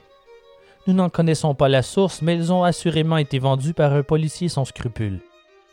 La famille demande le retrait immédiat du magazine et cette fois, ils obtiennent gain de cause. L'édition est retirée des tablettes. L'affaire sera d'ailleurs l'occasion d'un essai débat sur la liberté de presse quand le responsable de la publication des horribles photos est incarcéré un peu plus d'une semaine, sous prétexte qu'il refusait de donner ses sources. Il ne donnera jamais le nom de son contact. L'éditeur du magazine doit aussi verser une généreuse somme à la famille Artevelt pour dommages et intérêts. Malgré l'interdiction, quelques milliers d'exemplaires ont déjà été vendus, et IC est prêt à tout pour mettre la main sur une copie. Puis les parents de René reçoivent un nouveau coup dur. On évoque maintenant l'expulsion prochaine de Sagawa vers le Japon en affirmant qu'il sera mieux soigné dans son pays qu'en France. Leur crainte était bel et bien fondée. Grâce aux manœuvres de la famille Sagawa, l'expulsion du cannibale vers le Japon est ordonnée. Le responsable de l'hôpital Henri Collin règle les détails avec un établissement psychiatrique japonais. Il leur assure qu'il sera interné dès son arrivée au pays. Les Hartevelt n'ont plus la force de combattre et baissent les bras. D'ailleurs, la famille Sagawa a même proposé d'acheter leur silence.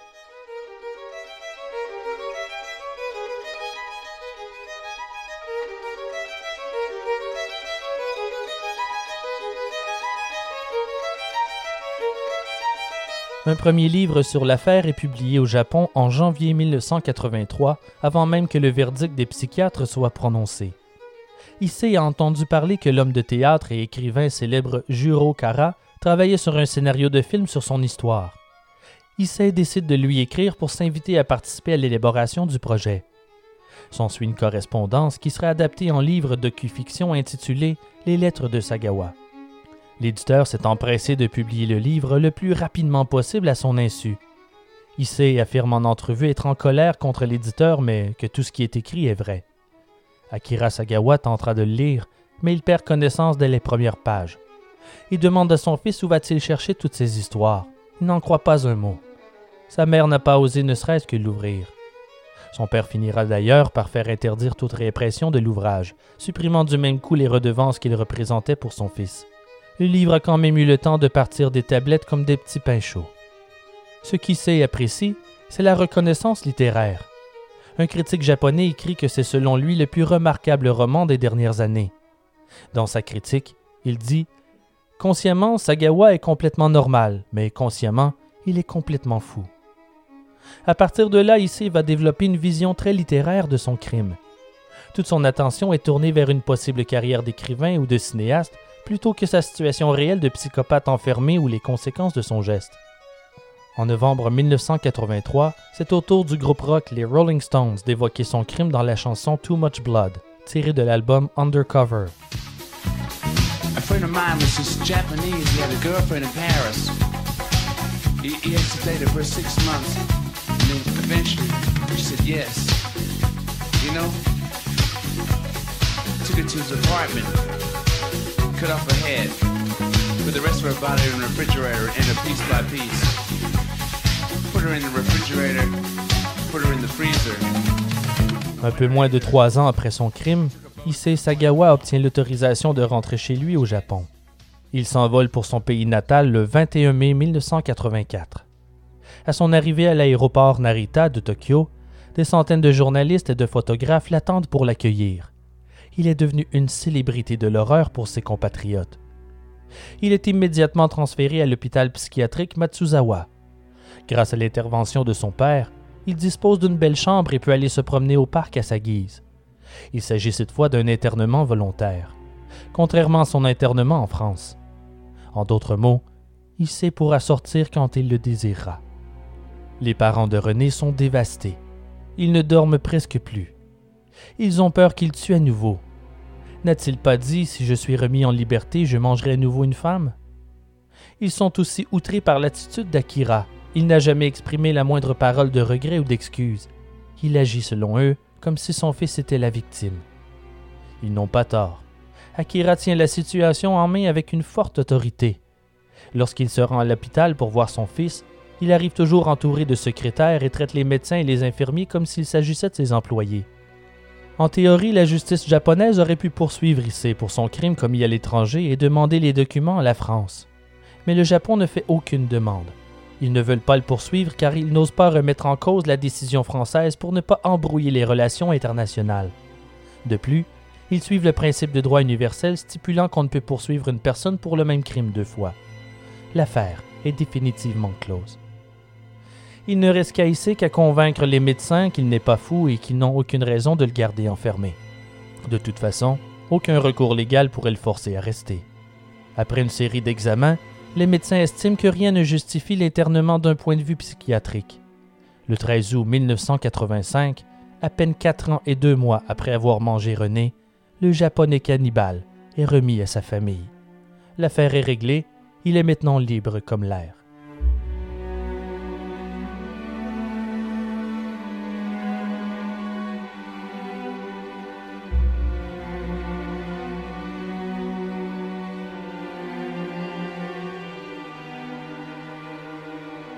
Selon Akio Yamagami, professeur de criminologie à l'Université de Tokyo, il doit sa liberté en grande partie au fait que la loi japonaise ne reconnaît pas la perversion sexuelle comme une maladie mentale. Le professeur et psychiatre Miyamoto de l'université Jisha Ika affirme même que le fantasme cannibale est loin d'être rare au Japon. Il a lui-même traité plusieurs cas semblables.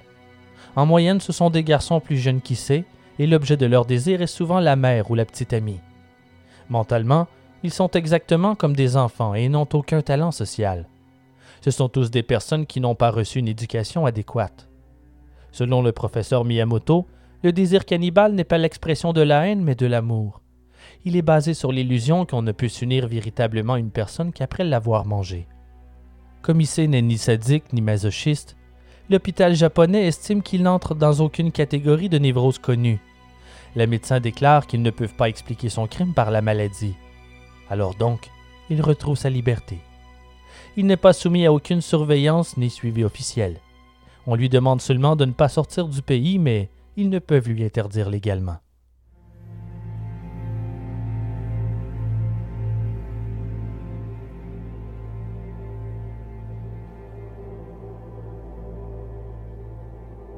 Dans les jours qui suivent sa sortie, il passe le plus clair de son temps à tenter d'échapper aux journalistes qui le pourchassent en permanence il s'installe en cachette dans la ville de Mito, sous un faux nom. Il souhaite ne plus dépendre de l'argent de son père, alors il se cherche un emploi comme professeur de français.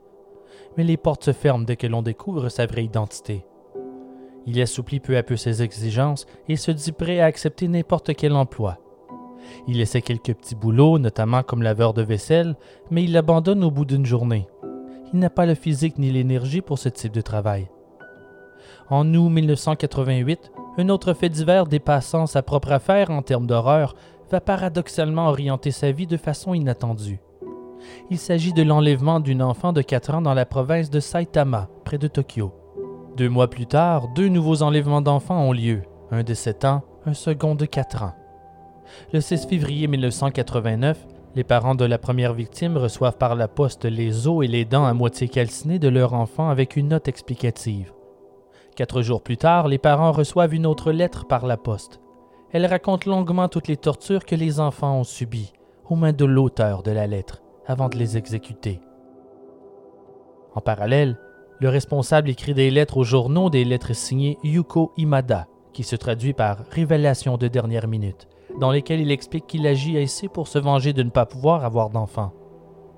En juin 1989, une quatrième petite fille est enlevée on retrouvera ses restes dans un buisson. Il manque la tête. Elle est envoyée aux parents par la poste. En juillet de la même année, le meurtrier commet l'imprudence d'agresser deux fillettes dans un parc et se fait arrêter.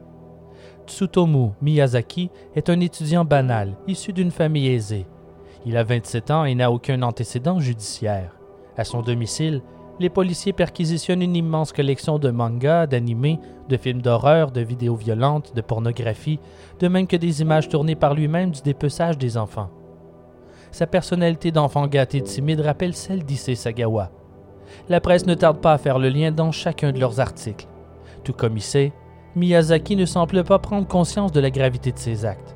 Curieuse de connaître l'opinion d'un expert, entre guillemets, la presse propose à Sagawa plusieurs tribunes qui lui permettent de faire ses classes comme commentateur en criminologie et se racheter une conduite en condamnant le ravisseur d'enfants comme un être abject.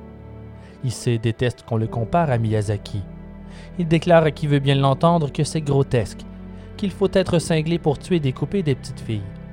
Mais rapidement, il commence à sentir une sorte de solidarité avec le meurtrier et dans ses chroniques, il rejette la responsabilité sur la société. Pour lui, Miyazaki est une victime qui a eu besoin de commettre un geste ignoble pour attirer l'attention sur lui.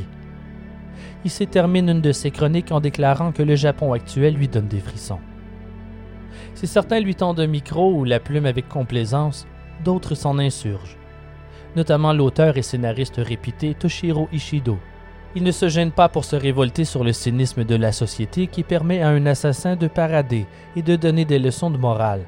Il dit, et je cite, Si les fous sont invités à commenter ce que font les autres fous, où va-t-on? Ishido n'est pas le seul à voir les choses ainsi.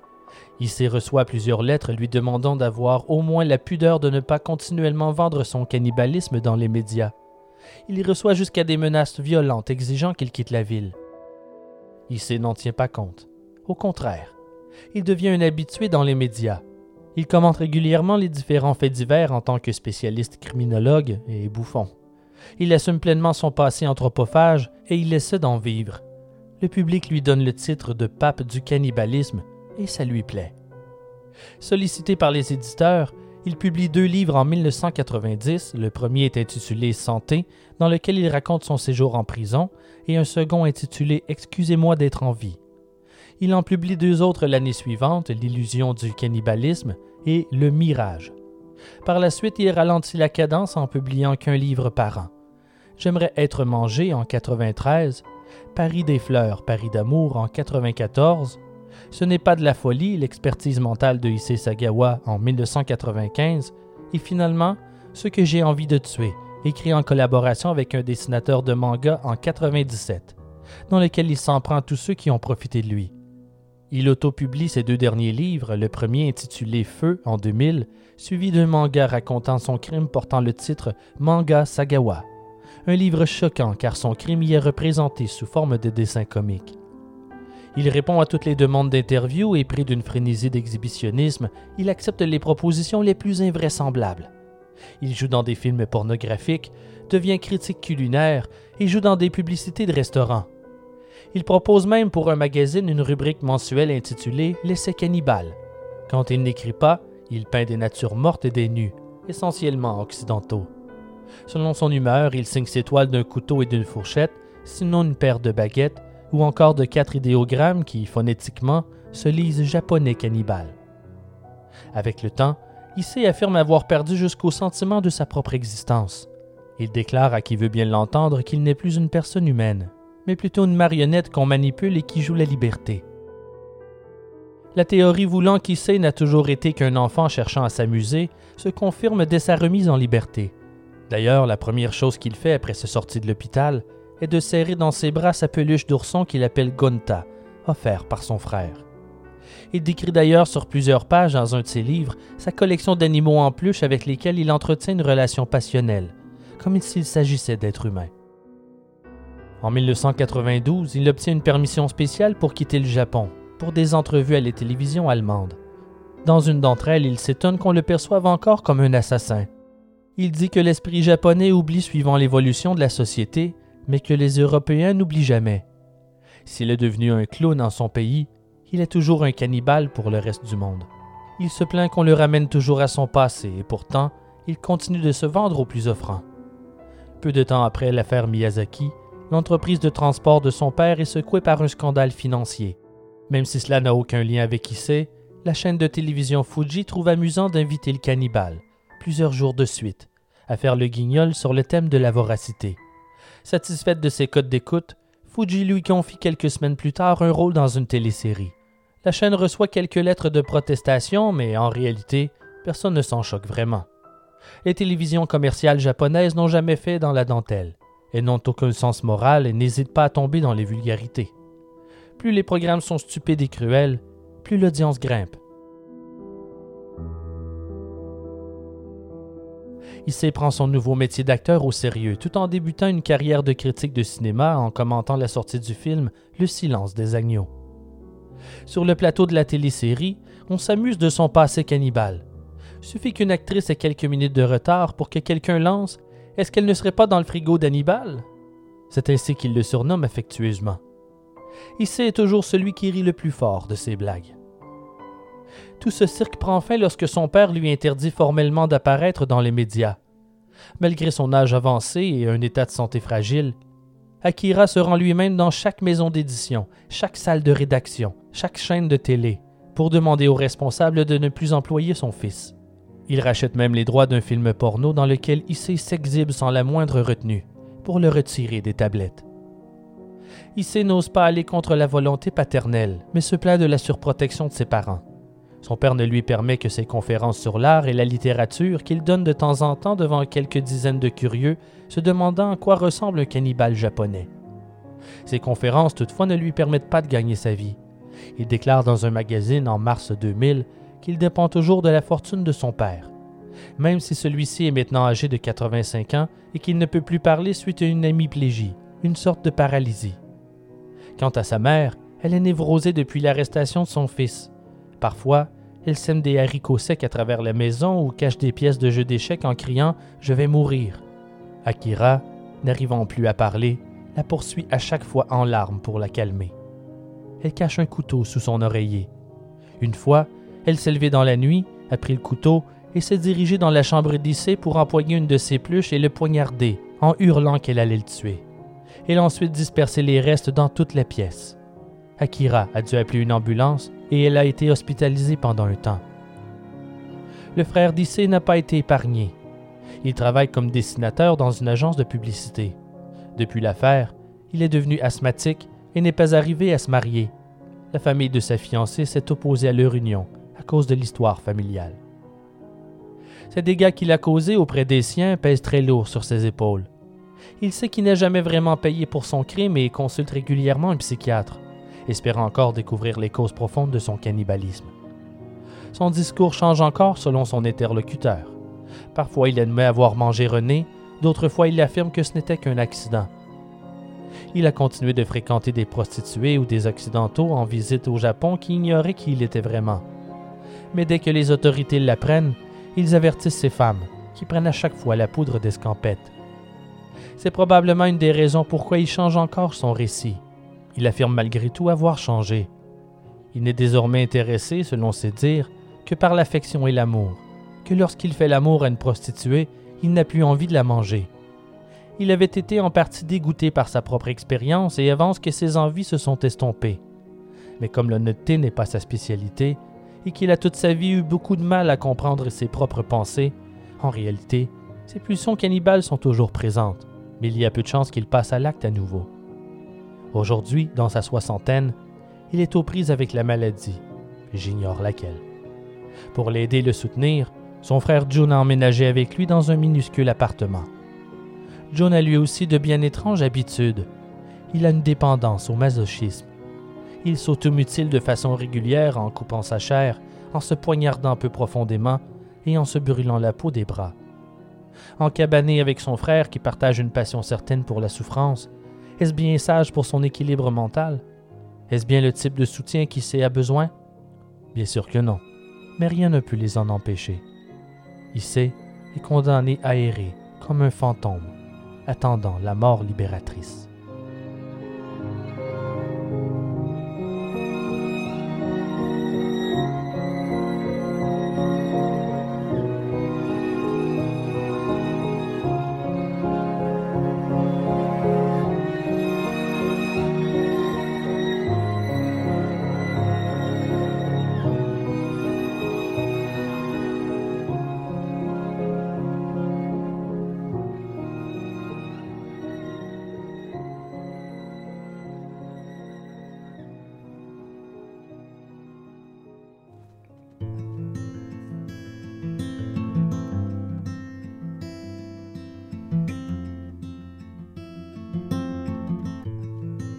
Ars Moriendi est produit, écrit, réalisé, monté et narré par moi, Simon Predge.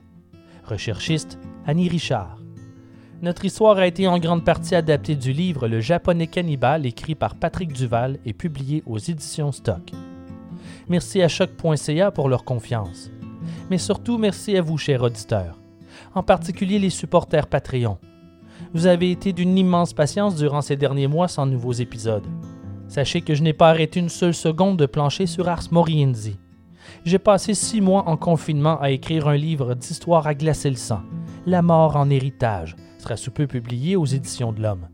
Surveillez de près la page Facebook pour l'annonce officielle de sa sortie. J'ai très hâte de vous le faire découvrir. Une chose est sûre, ça fait du bien d'être enfin de retour. La saison régulière a été chamboulée, cela va sans dire. Je suis encore en train de me réorganiser, mais je vous promets plein d'histoires terrifiantes tirant son origine dans l'abysse de la noirceur de l'âme humaine. Toutefois, je ne veux pas mettre personne en danger. Alors nous allons prendre une pause de comédien. Pour un temps indéterminé, vous n'entendrez que ma voix. Mais soyez assurés que dès que ce sera pleinement sécuritaire, leurs voix seront de retour pour embellir vos cauchemars. Merci de votre compréhension. Comme toujours, pour des photos en lien avec nos histoires, en plus de la liste complète des trames sonores de l'épisode et nos bibliographies, visitez-nous en ligne au arsmorienzipodcast.ca. Je vous rappelle que les trames sonores se retrouvent aussi dans une playlist Spotify pour meubler vos nuits. Sinon, abonnez-vous à la page Facebook pour les plus récentes nouvelles et si vous avez une minute, laissez-nous un commentaire sur la page Apple Podcast de l'émission. Un petit 5 étoiles nous permet une meilleure visibilité pour endoctriner de nouveaux auditeurs. Mais surtout, parlez-en et partagez ces terribles histoires avec vos familles et amis. Merci d'avance. Sinon, si vous voulez aider l'émission, joignez la société secrète d'Ars Moriendi sur Patreon. Pour quelques dollars, vous aurez accès à des exclusivités, des mini-épisodes inédits, les épisodes réguliers avant tout le monde. Tous les fonds serviront à l'amélioration de l'émission. Encore une fois, merci d'avance pour votre soutien. Sur ce, encore merci à vous, chers auditeurs, d'écouter Ars Moriendi. Memento Mori.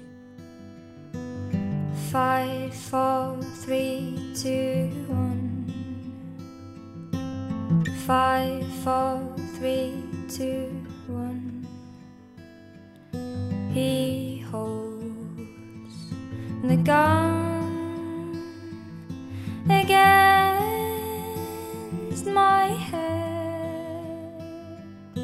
I close.